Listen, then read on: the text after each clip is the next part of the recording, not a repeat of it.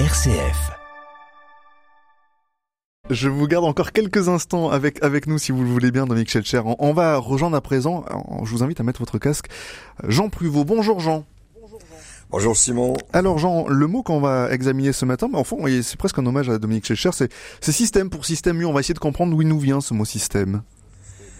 Bah oui, c'est un mot qui se prête à bien des expressions du type euh, système D, bon système U de manière magnifique, ou encore familièrement euh, ça me tape sur le système, mais aussi système de défense, ou bien esprit de système, ou encore nous touchant corporellement système digestif. Hein. C'est donc un mot d'évidence bien présent dans notre langue. Oui, en effet, mais alors d'où vient ce mot? Il est installé depuis longtemps dans la langue française?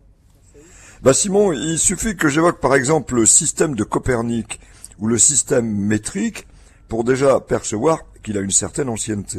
En vérité, il trouve sa source dans le mot grec systéma, signifiant assemblage, composition, en partant du verbe sunistanai, construit pour sa première partie sur sun, sin, hein, S-Y-N, ensemble, et pour sa seconde partie avec istanai, mettre debout. Il faut donc comprendre en grec que systéma représente le fait de mettre ensemble quelque chose debout, hein, d'où l'idée d'un assemblage cohérent alors ce mot grec est passé en latin, a donné au IVe siècle en bas latin systema, avec des sens variés.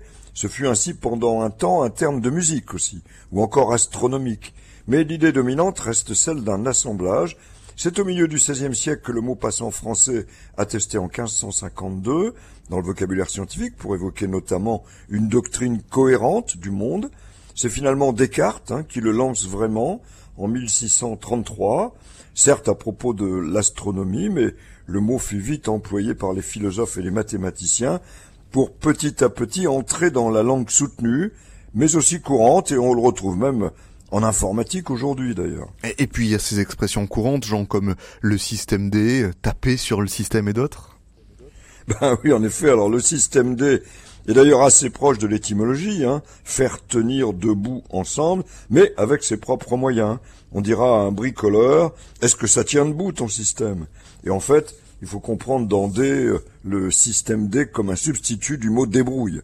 On atteste de l'expression euh, avant 1918. Elle est sans doute née au cours de la Première Guerre mondiale.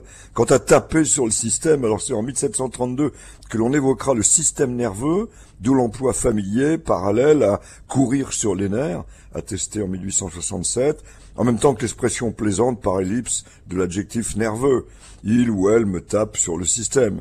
Enfin, pour revenir au système D, pour moi, j'en ai fait une devise à condition de le remplacer D par dictionnaire, bien sûr, mais U va pas mal aussi. Hein. Merci beaucoup, Jean Pruvot. Une doctrine cohérente. Je suis sûr que ça parlera à Dominique Schelcher. Merci beaucoup, Jean Pruvot. Merci beaucoup, Dominique Schelcher, d'avoir été avec nous ce matin et belle journée à vous.